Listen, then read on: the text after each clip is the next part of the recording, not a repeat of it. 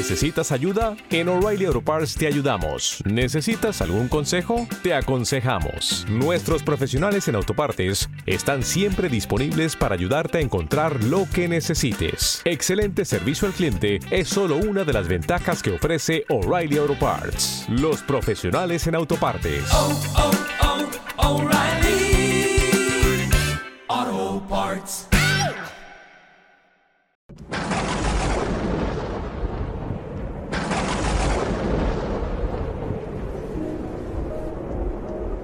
Sucedió que un sábado Jesús atravesaba un sembrado y sus discípulos, mientras caminaban, iban arrancando espigas.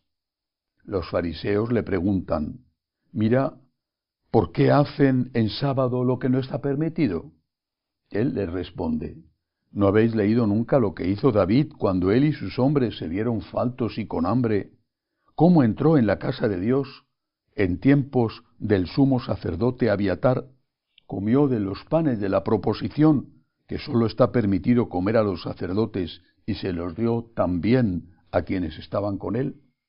Y les decía, el sábado se hizo para el hombre, y no el hombre para el sábado. Así que el Hijo del Hombre es Señor también del sábado. Palabra del Señor. Gloria a ti, Señor Jesús. Quizá cada época y posiblemente de manera interesada ha intentado presentar a Jesús eh, de forma que se pareciera a lo que convenía. Por ejemplo, he escuchado muchas veces algo que a mí me suena a blasfemia, me suena a estupidez, pero una estupidez blasfema. He escuchado muchas veces decir que Jesús fue el primer comunista. O no saben lo que es el comunismo, esa ideología asesina. O no saben lo que es el comunismo o no saben quién es Jesús y lo que es el cristianismo. Pero esto lo he escuchado muchas veces. ¿Por qué? Porque intentaban, de alguna manera, lavar el comunismo para que fuera aceptado más fácilmente y pudiera introducirse entre personas ingenuas, quizá poco formadas y que eran católicos practicantes. Pero también, no solamente esto, de que Jesús fue el primer comunista, sino también se dice que Jesucristo vino a abolir todo tipo de normas morales. Es decir, Jesucristo sería el primer anarquista o el primer libertario. No el primer hombre libre que lo fue, sino el primer anarquista. No hay leyes, no hay normas morales. Cada uno que haga lo que quiera, cada uno que haga lo que le pida el cuerpo. Por supuesto, los que dicen esto se basan en algunos textos sueltos del Evangelio y se olvidan de mirar el conjunto de los cuatro Evangelios y el conjunto también del Nuevo Testamento, las cartas. Pero es que, es que ignorar palabras de Cristo como cuando dice que vendrá y juzgará y dirá a los que pone a su izquierda, id malditos de mi Padre, porque he tenido hambre y no me habéis dado de comer. Ignorar esto es ignorar demasiado. La cantidad de veces que el Señor habla del infierno, la cantidad de veces que el Señor dice, invita y pide la conversión para no sufrir las consecuencias de estar en pecado y de morir en pecado, todo esto se suprime. Y se suprime en base a un texto como este que acabo de leer.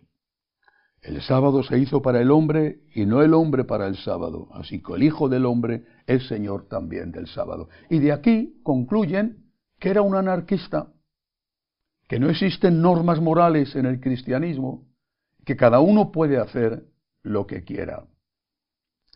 ¿Qué está diciendo el Señor? Hay que ver esta frase en su contexto.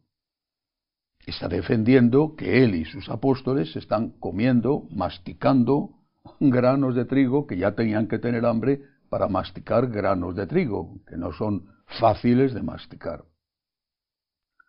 Eso es todo. Para los judíos eso era gravísimo.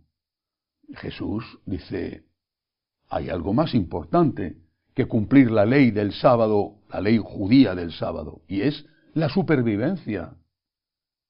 ¿Es que acaso por cumplir la ley judía del sábado, estas personas pueden, no sé si morir de hambre, quizá no hubiera llegado a tanto, pero sí desfallecer? Hambre tenían que tener, porque cualquiera que sepa cómo son los granos de trigo, sabe que no es precisamente igual que comerse una barra de pan recién horneada. ¿Qué es lo más importante? Eso es lo que establece Jesús, la caridad. Eso es lo que establece Jesús. La caridad es lo más importante. De niño, lo aprendí de niño y no lo he olvidado, el sacerdote que nos enseñaba las clases de religión en el colegio, un extraordinario sacerdote, nos enseñaba, tenemos que ir a misa el domingo, es una obligación. Cometemos un pecado mortal si no vamos a misa el domingo pudiendo ir. Pero, si tú estás yendo a misa y te encuentras con una persona en la calle que se ha caído, se ha desmayado, ha sido agredida, en ese momento tienes que dejar de lado la misa para atender a esa persona, estar a su lado, buscar socorro. Quizá eso te suponga complicarte y seguramente te supondrá perder la misa. Intenta luego más tarde ir a misa. Y si no has podido ir porque a lo mejor era la última misa que podías ir, no te preocupes, porque Dios prefiere que atiendas a esa persona que está necesitada en lugar de acudir al templo a honrarle a Él. ¿Cómo le vas a dejar a Jesús presente en ese necesitado moribundo en la calle por ir a adorar a Jesús presente en la Eucaristía? Esto es lo que enseña Jesús. Hay una prioridad, la caridad, el amor. Esta es la prioridad. Pero eso no significa que no haya otras cosas. El amor está siempre ordenado. No me refiero solo a un amor debido, de deber, sino a un amor ordenado. Yo tengo unas obligaciones que cumplir. Por ejemplo, con mi Dios, con mi iglesia, con mi familia. Pero eso no agota todas mis obligaciones no cierra el círculo de mis obligaciones, como si fuera de Dios, mi familia, no hubiera nada más. ¿no? Tengo también obligaciones que cumplir con extraños. Algunos no los conozco, otros los conozco ligeramente. Tengo obligaciones que cumplir también con ellos. Será de un rango menor. Tendré que atender a los primeros, aquellos con los que tengo manifiestamente obligaciones, pero también tengo que atender a los demás. El amor es la ley. Un amor ordenado, pero siempre el amor. Y si, y si tengo que infringir una ley eh, menor por la ley mayor que es la de la caridad, pues lo hago sin ningún problema. Recuerdo un texto de San Francisco de Asís especialista en ayunos y en durísimas penitencias, durísimas y larguísimas penitencias, que en una ocasión, en la noche, dormían todos en una sala, una gran sala, en unos jergones de paja, unos al lado de los otros. En una ocasión uno de los hermanos, en la noche, eh, o tenía una pesadilla o, gritaba del hambre que tenía. Todos hacían esas durísimas penitencias, pero quizá algunos lo llevaban peor. Y este gritaba del hambre. San Francisco cuando se dio cuenta de que aquel hermano estaba realmente pasándolo muy mal, despertó a todos y dijo, vámonos ahora mismo a la cocina, al comedor, vamos a comer algo. Y el ayuno, no hay ayuno que valga en este momento. Ahora lo que hay que hacer es tener caridad con este hermano y no podemos avergonzarle diciendo que vaya él a comer solo. Vamos todos a comer algo para que a él se le pase el hambre y no lo esté pasando tan mal. Cristo no fue ni un comunista ni un anarquista. Cristo fue alguien que nos enseña la ley del amor, un amor ordenado, un amor que tiene prioridades, pero un amor que se abre a todos, un amor que llega al extremo de Cristo de dar la vida.